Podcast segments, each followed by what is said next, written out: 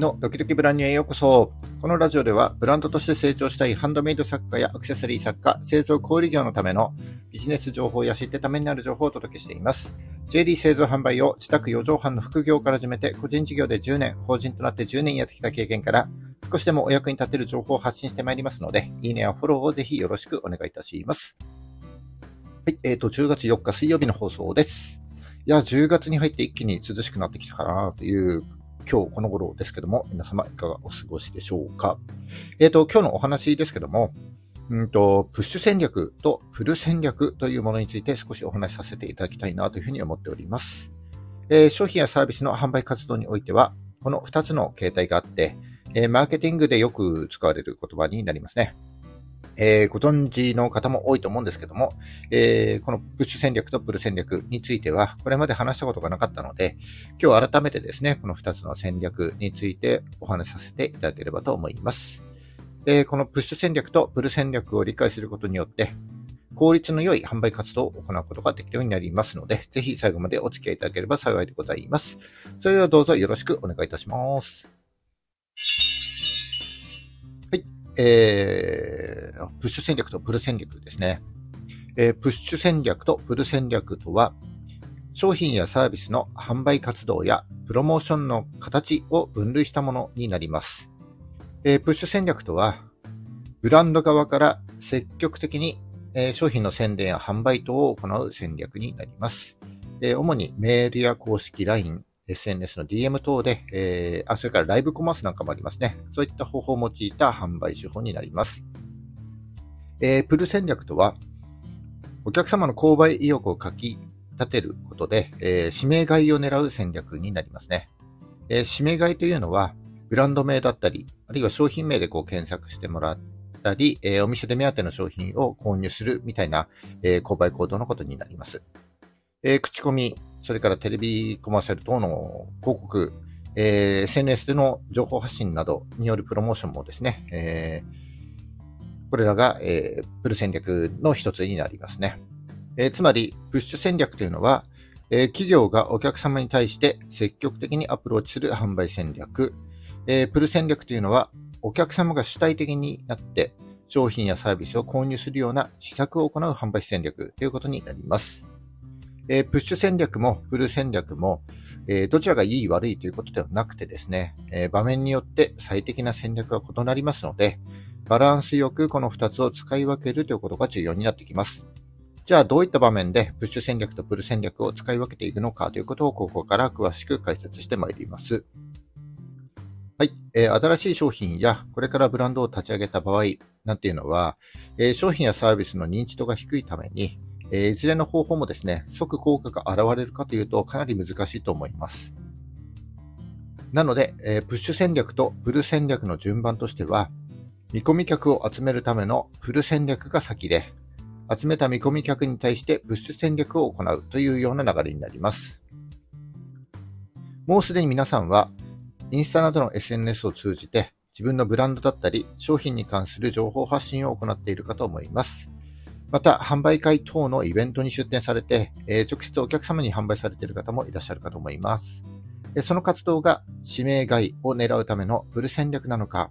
えー、見込み客を集めるためのブル戦略なのかということを使い分けることが大事ですね。えー、インスタの例で言うと、えー、リールは見込み客を集めるためのプル戦略になるかと思います。えー、リールを見た後に訪れるプロフだったり、フィードだったり、ストーリーズは指名買いを狙うためのプル戦略の施策になるかと思います。はい。で、見込み客を集めるために行ったプル戦略で、えこの集めた見込み客に対してですね、メルマガや公式 LINE、ライブ配信などを行っていくのが、見込み客に対するプッシュ戦略になります。この施策を行う時点では、ある程度見込み客をリストとして把握しておく必要があります。えー、なぜなら、自分のブランドと取り扱っている商品のターゲット層に合っていないお客様が集まったとしても、えー、このプッシュ戦略による施策の効果というのはあんまり期待ができないからという意味ですね。えー、つまり、見込み客を集めるためのプル戦略は、自分のブランドや商品をアプローチするプッシュ戦略から逆算して設計する必要があるということになります。えー、だから、えー、販売したい商品やサービスのプッシュ戦略をまず考えて、えー、そのプッシュ戦略の対象となる見込み客を集めるために、プル戦略を行ってリスト化し、集めた見込み客に対して、えー、プッシュ戦略を行うというような流れになるわけです。はい。えー、ちょっと具体例として、ジュエリーブランドのアルティーダウードをご紹介したいんですけども、えー、インスタではですね、えー、商品主体だったり、それから特定のコレクションなんかをこう一個ずつ丁寧に見せているだけじゃなくて、うんと個性的なモデルを起用して、まずはですね、こう興味を持ってもらうというようなリールを、えー、たくさん展開しております。でそのリールを中心に見た人は、えー、プロフを訪れることになるんですけども、えー、しっかり世界観が作り込んであるし、えイベントも上手に絡めてあるので、えフォローしたくなるような設計が、え施されているといった感じになります。で、そこからネットショップに飛ぶわけですけども、えー、真っ先にメルマガの登録を促されます。で、ここまでがアルティダウダのプル戦略になるということになりますね。えー、で、そのプル戦略の成果は、えー、インスタからどのくらいアクセスがあったのか、そして、えー、メルマガの登録件数がどのくらいあったかで判断できるようになるわけです。そしてここからが、えー、アルティダウダのプッシュ戦略になっていて、えそのメルマガに登録するとですね、え会員登録を進めるようなメールマガジンが届くようになります。で、この会員登録、この会員になるとですね、えー、アルティーダウードのファン育成プログラムのようになっております。で、どういったものかというと、えー、年間の購入金額に応じてですね、えー、その、会員ステージが設けられています。で、その会員ステージごとに様々な特典が受けられるようになるというようなものになりますね。で、その会員ステージのランクが上がるごとに、特別なプレゼントだったり、特別なアフターサービス、それから特別な体験を受けることができるようになりますので、ランクアップを促すメールや案内が送られてくるといったプッシュ戦略が取られるようになるわけです。そして、その会員ステージのランクが高い人はですね、口コミを多くするでしょうから、その口コミによって、また新規のお客様がですね、アルティーダウードという指名検索をすることになりますので、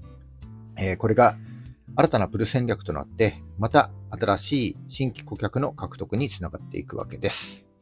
まあ、こんな風にですね、商品やサービスの販売活動を行う際には、えプッシュ戦略とプル戦略を意識することによって、まあ、効果的な活動を行うことができるようになりますので、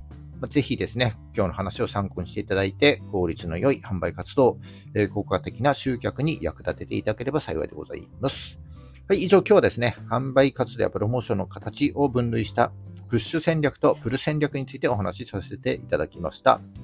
まとめると、プッシュ戦略は、